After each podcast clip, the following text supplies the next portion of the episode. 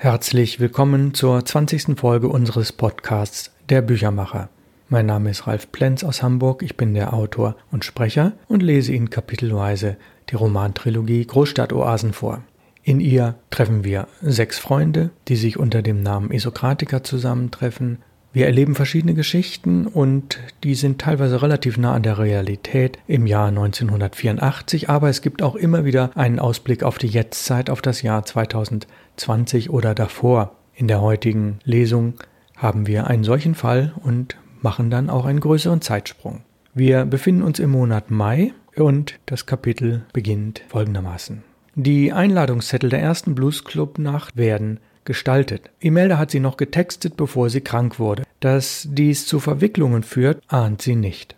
Jimmy gibt dem Gestalter und Drucker noch schnell die Liste der Musiker, die kostenfrei auftreten wollen, vergleicht aber nicht mehr die anderen Daten. Der 22. Juni steht fest, 20 bis 24 Uhr. Danach die After Midnight Blues Party mit Überraschungsgästen. Von Alexis noch keine Antwort. Die vorläufig erteilte Konzession liegt vor. Es werden nur 500 Handzettel gedruckt und sofort an vier wichtigen Stellen ausgelegt. Kein einziger der Freunde wird informiert. Hier halten alle sechs eisern dicht. Seit dem Brandloch-Debakel im Kino. Eisern.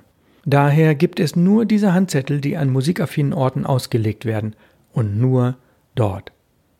Langsam erholt sich Imelda von ihrer Krankheit. Was folgt, ist die Sinnkrise. Sie weiß nicht mehr genau, was sie mit ihrem Chemiestudium anfangen soll und fragt sich, ob ihr Leben so weitergehen kann. Dass sie auch in vielen Frauen-WGs mit ihren egozentrischen feministischen Ansichten aneckt und deshalb als Mitbewohnerin abgelehnt wird, trifft sie schon etwas. Sie wüsste gern, warum die Frauen sie nicht wollen. Das kann ihr aber auch nicht mal Rick beantworten und Yvonnes Ratschläge passen auch nicht zurecht. Datenmaschine alle sechs Isokratiker haben im weitesten Sinne etwas mit Gestalten, Veröffentlichen und Publizieren zu tun. Sie schreiben, illustrieren, drucken, organisieren und sind gelegentlich im literarischen Umfeld aktiv. Da sie alle im gleichen Stadtteil leben, sind sie gut mit den dortigen Verlagen, anderen Autoren und Kreativen vernetzt. Sie pflegen Kontakte zu Lesern, Multiplikatoren, Buchhandlungen sowie zu den regionalen Zeitungen und Zeitschriften. Beliebt ist bei Ihnen die aktuelle Buchauswahl in Torvalds Nautilus Buchhandlung in der Nähe des Spritzenplatzes. Aus verschiedenen Kontakten und eigenem Erleben spüren Sie sehr deutlich, wie sich das Publizieren durch Computer verändert. Unterschwellig geht ein Raunen durch die Szene.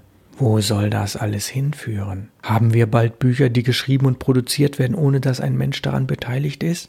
Was sich in der Tat noch wie Science Fiction anhört, wird in Teilen bereits umgesetzt. Forschungsinstitute präsentieren erste Texte, die nach Einlesen und Analyse hunderttausender Buchtexte destilliert und künstlich erzeugt werden.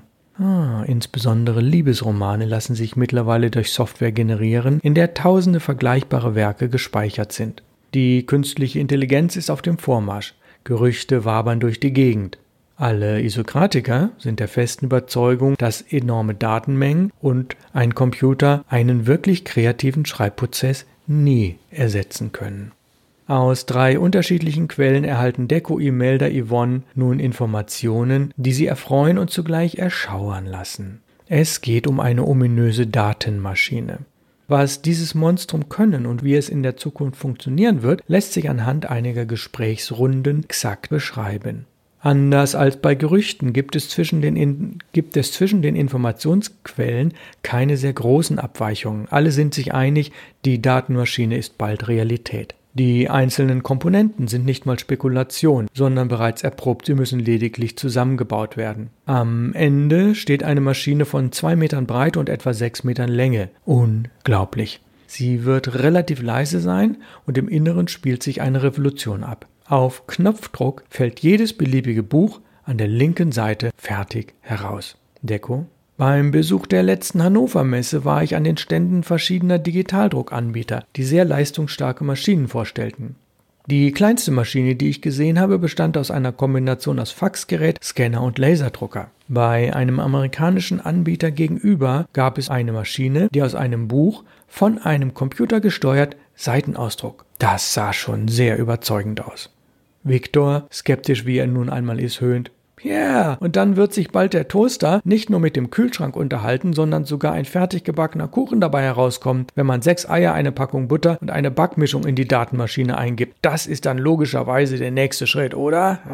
Imelda lenkt das Gespräch wieder in eine ernsthafte Richtung, denn sie ist sehr beunruhigt darüber, was sie von einem Verleger erfahren hat. Der Chef eines relativ jungen und innovativen Verlages, der auch in anderen Branchen Erfahrung gesammelt hatte, wurde von einem renommierten Institut zu einem bezahlten Fachinterview eingeladen. Er erhielt für zwei Stunden Interview 200 D-Mark als Honorar. Der Auftraggeber blieb im Dunkeln. Die wesentlichen Bestandteile dieses Gesprächs bestanden darin, herauszufinden, wie groß die Akzeptanz für eine denkbare Datenmaschine wäre. Zunächst musste dieser Verleger sehr darüber lachen, mit welchen Bereichen der Buchproduktion sich der Interviewer vorher auseinandergesetzt hatte. Es war eine Mischung aus Detailwissen, betriebswirtschaftlichen Kenntnissen und einer Vision, die er als Buchdruckmaschine bezeichnete. Mein Bekannter brauchte etwa eine halbe Stunde, um zu verstehen, dass dieser Begriff nicht nur sehr fantasievoll gebraucht, sondern branchenüblich völlig falsch war. Dabei sollte es sich weder um eine Druckmaschine handeln noch um eine Maschine, die Wörter in Bücher verwandelt. Er klärte den Interviewer darüber auf, dass der sogenannte Buchdruck bereits um das Jahr 1450 von Johannes Gutenberg erfunden wurde. Seitdem drucken Buchdruckmaschinen mit einem Druckstock aus Bleilettern eine Kombination von 8, 12 oder 16 Buchseiten auf einem Bogen. Ein solcher Bogen ist Bestandteil eines Buches. Es gingen bei diesem scheinbar kompetent vorbereiteten Interview nicht nur die Begriffe durcheinander, sondern auch das Verständnis darüber, wie sich Drucktechnik entwickelt und zunehmend spezialisiert hat. Der Verleger verzweifelte teilweise an den Begriffsverwirrungen und den Vorstellungen des Marktforschers. Wie kann es nur möglich sein, dass ein renommiertes Institut für viel Geld dermaßen schlecht vorbereitete Interviewer auf die Fachwelt loslässt? Erst gegen Ende des Gesprächs löste sich der Knoten. Bei der geplanten Datenmaschine handelt es sich um einen Computer, in den vorbereitete Buchseiten über ein Speichermedium eingelesen werden. Dieser Rechner bereitet die Daten so auf, dass ein schneller und großer Laserdrucker die Buchseiten ausdrucken kann. Der Clou der Wundermaschine besteht darin, dass ein dritter Teil unmittelbar angeschlossen ist, nämlich die Weiterverarbeitung dieser Seiten, das Sortieren, Leimen und das in die Buchdecke einhängen des Buchinneren sowie das abschließende Beschneiden. Ja, das, das wäre wirklich eine Revolution, die sich jeder Autor wünscht. Auf Knopfdruck erscheint ein fertiges Buch zu einem akzeptablen Preis. Zur Frage, was ein realistischer Preis je Buchseite sein sollte, musste Imeldas Informant eisern schweigen. Verschwiegenheitsverpflichtung gegen Honorar. Das war der Deal. Ist es denn wirklich wirtschaftlich möglich, eine Auflage von einem Exemplar innerhalb von drei Minuten zu produzieren? Ja, exakt das war der positive Schlusssatz meines Informanten. Ja. Yvonne kann das alles weitestgehend bestätigen. Von Victor weiß ich, dass die realistische Prognose für die Chip-Entwicklung mittlerweile so weit ist, dass man die Datenverarbeitungsprozesse, die im Moment noch 10 Minuten dauern, in absehbarer Zukunft auf rund 5 Sekunden reduzieren kann. Damit können 64 Buchseiten in rund 5 Sekunden berechnet werden. Und Victor ist fest davon überzeugt, dass ein Laserdrucker nicht nur 6 Seiten je Minute drucken wird, sondern bei entsprechender Chipleistung auch bis zu 100 Seiten ausspucken kann. Firmen, die Maschinen für die Weiterverarbeitung von bedruckten Bögen wie Sortieren, Falzen, Heften und Binden und Schneiden auf Bedarf in beliebiger Kombination zusammenstellen, gäbe es genügend in Deutschland.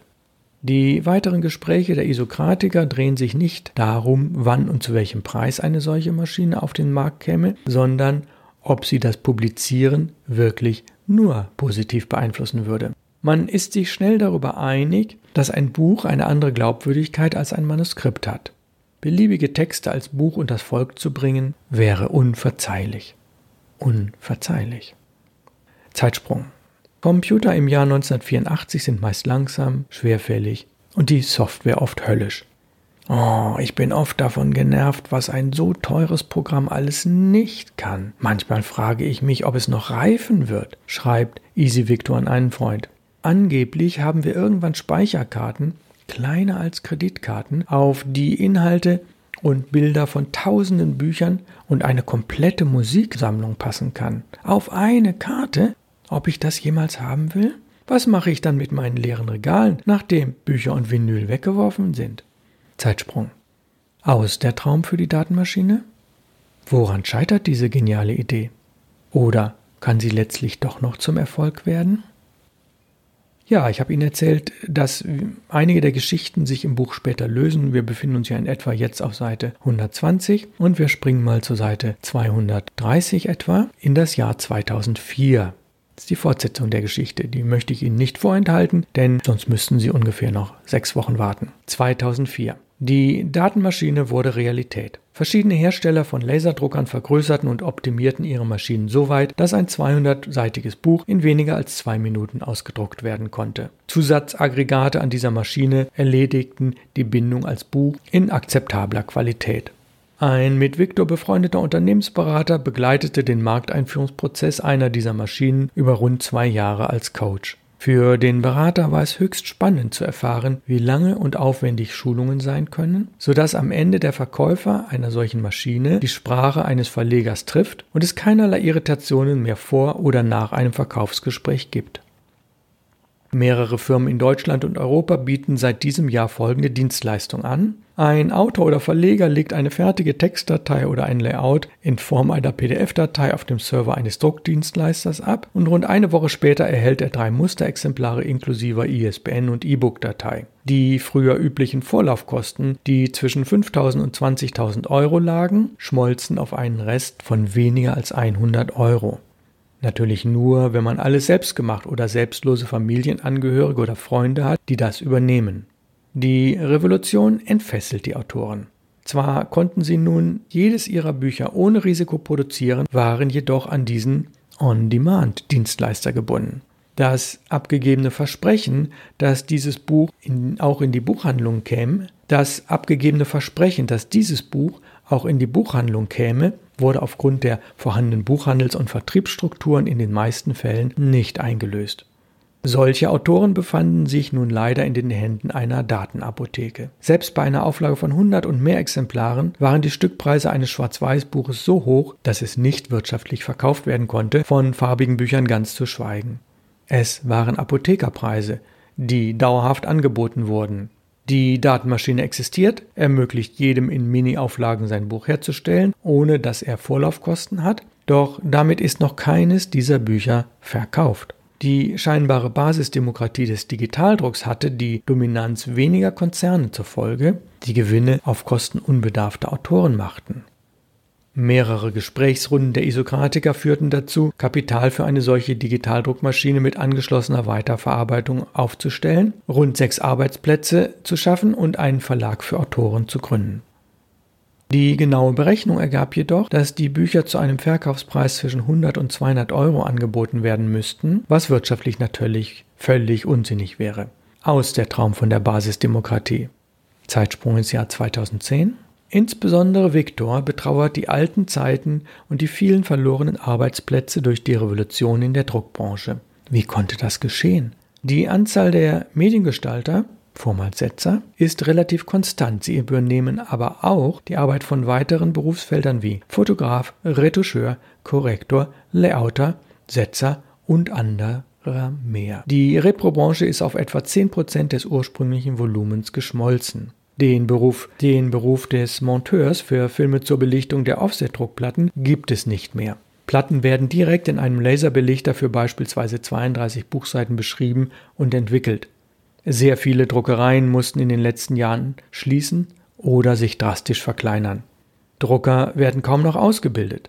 Etwa 20 Großbetriebe, die rund um die Uhr im Dreischichtbetrieb zu unschlagbar günstigen Preisen deutschlandweit arbeiten, haben fast alle Konkurrenten an die Wand gespielt. Sie bieten über ihre eigenen Internetportale beispielsweise den Druck von 1000 vierfarbigen Handzetteln, der früher mehr als 400 Euro gekostet hätte, für 60 Euro an.